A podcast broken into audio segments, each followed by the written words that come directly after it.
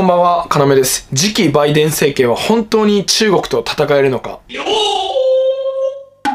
本日アメリカの連邦政府、つまりトランプ陣営はバイデン陣営に対し政権移行の手続きを開始する方針を認めました。トランプ大統領も不正選挙の法廷闘争自体は続けるとしていますが、政権移行への協力をするという声明を出しました。この政権移行のプロセスが始まったことにより、バイデン陣営はアメリカ連邦政府の機密情報や実務作業のための予算、これらにアクセスすることになりました。これはですね、事実上トランプ陣営がバイデン大統領の誕生を受け入れたえ認めたことになります。共和党の中を見てもですね、トランプグループに対してひっくり返るような不正選挙はなかったとか、裁判に負けるというより、証拠不十分で裁判自体も起こせるかわからないので、もうやめなさいというね、え声が日に日にえ増してきました。これらの経緯を見ても、もちろんですね、トランプが奇跡の逆転というシナリオも頭の中で、え、体操でね、体操として考えておくべきなんですが、やはり日本人としては、主流は、優先事項は、バイデン政権がこれから、え、来年からどうなっていくのか、そしてバイデン、そのさ、バイデン政権に対してどう対峙していくべきかを、えー、日本人としては考えるべきだと思います。さてそんな暫定次期バイデン政権ですが本日バイデン政権の重要な閣僚人事が発表されました。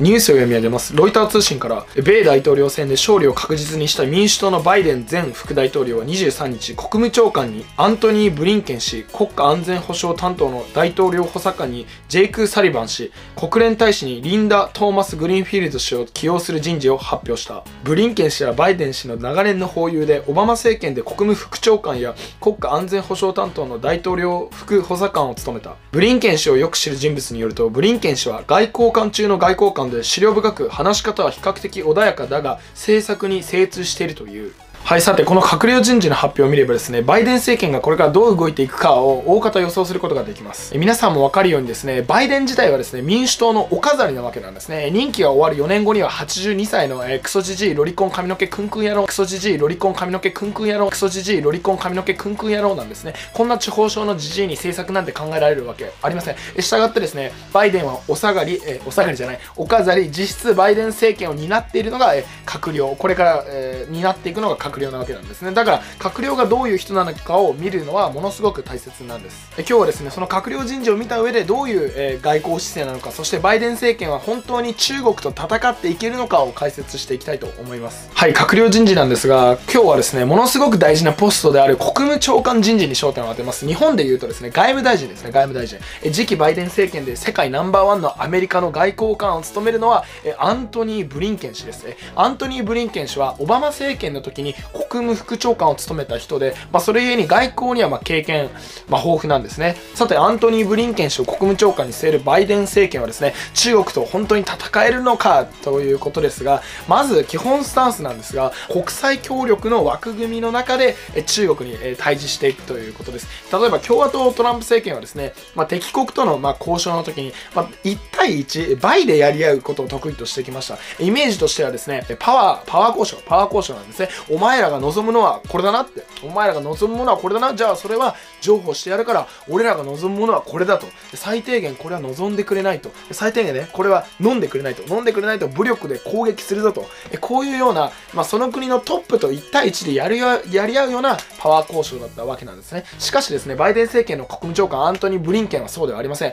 オバマ政権の時と同じようにですね、話し合い、そして国際社会を巻き込んで、え解決するやり方です。とにかくですね、まずはアメリカ一国の軍事力を重視していたトランプに対してバイデン政権はですね民主主義国家え多国間協調を重視しますはいさてですねここで民主党に一つ大きな懸念点がありますそれはですねアントニー・ブリンケンというのは気候問題そして環境問題に熱心なことなんですね。えなぜ熱心なことが懸念点になるかというとですね、え民主党はですねこれから環境問題で中国と妥協してしまう可能性があるからなんですね。ちょっとこれ詳しく解説しますね。例えば日本人にはですね、考えられないかもしれないんですが、あの、アントニー・ブリンケン筆頭にアメリカの民主党、そしてその支持者っていうのは、環境問題や気候変動問題っていうのは、自国の安全保障問題と同じことだと考えているんです。これはね、ちょっと信じられないかもしれませんが、例えばですね、ロシアや中国がアメリカにライバル心を燃やして軍備を拡張しているのと、え地球の温度が何度か上がっているの。えこれらはね彼らにとってね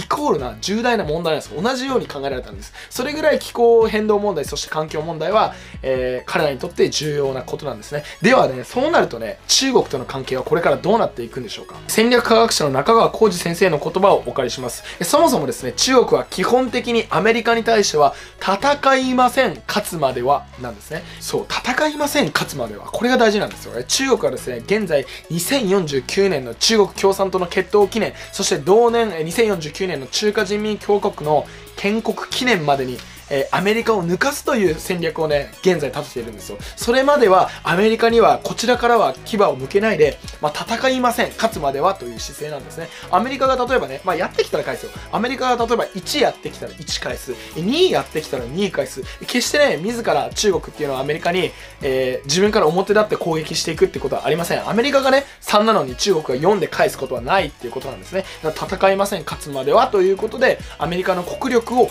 完全に抜かすまでは我慢する。こういう戦略なんですよ、中国は。はい、さてですね、では、アントニー・ブリンケン氏の特徴である環境問題と気候変動問題重視っていうの、これがですね、どう米中関係に影響してくるかというとですね、はい、これはですね、中国がバイデン政権に環境問題を妥協することで、アメリカからトランプ政権の今みたいに中国は殴られなくて済むことになる可能性があるということです。要は中国は環境問題でアメリカがしてくる要求を飲むことによって、アメリカの中国潰し加減を抑えることができ、アメリカの中国潰しの時間を稼ぐことができます。例えばですね、共和党トランプ政権の時は知的財産権の侵害などもありますが、やっぱり中国の軍事力拡張を、やはり安全保障面で気にしていました、アメリカっていうのはね。中国の軍事力拡大をいかんとして力でねじ伏せようとした、これが、えー、共和党の4年間だったわけですね。共和党っていうのは環境問題なんかより安全保障に関わることを強く目を光らせます。しかしですね、国務長官にアントニー・ブリンケン氏を据えるバイデン政権は違います。先ほども言いましたが、自国の安全保障と地球の環境問題っていうのは同じだと考えるんですね。そうするとですね、中国からしたらですね、バイデン政権は環境問題をめちゃくちゃ重視する方針だなとこう考えるわけですよ。そうなればですね、環境問題でアメリカに、おい中国と CO2 を一定量まで規制しろって環境に優しい製品を作れ、環境を汚すな、こういう注文が来ることを予想します。そうなればですね、中国は今まで環境問題なんかは一切協力しないよとか妥協してこなかったんですが、一点、これからは妥協してアメリカと環境問題の歩調をあの合わせる可能性が出てきます。バイデン政権にしてみればあ中国が環境問題妥協してくれた。だったら貿易問題で叩くのをちょっとやめようかなって。中国の軍拡批判は前よりは少し抑えめでいくかって。こういう風になるわけなんですね。そして話はちょっと変わるんですが国務長官のアントニー・ブリンケン氏はですね彼はね人権問題についてもこれ厳しいんですよ。従ってですね対中包囲網で一緒に同盟を成している国例えばインドのカースト問題だったりカシミール問題で仲間なのに人権守守れと言ってしまう可能性があるんですね。えそんで、インドとね、アメリカがこう、バチる可能性があるわけなんですね。こうなったら、まあ、漁夫の利を得るのは中国ですよ。まあ、勝手にね、インドとアメリカが喧嘩してるで、って、こういう風になるんですね。はい。来年のですね、1月20日から始まる予定のバイデン政権、えどういった外交姿勢なのか、バイデンの周りの閣僚人事を見れば大方予想がつきます。ではですね、対する我らは、日本はどうするかというと、とにかくまずは経済力をつける、減税と規制の廃止で民間企業をもう一度強く経済力をつけた上で、その上で軍備拡大ですよね。軍備拡大。これが日本の正しい動き方です。はい、頑張ろう、日本。え日本は富国強兵すべし。この考えを広めたいのでですね、どうか賛同してくれる方は、えこの今日の動画にもグッドボタン、グッドボタンお願いします。えそれでは明日も日本の誇りを、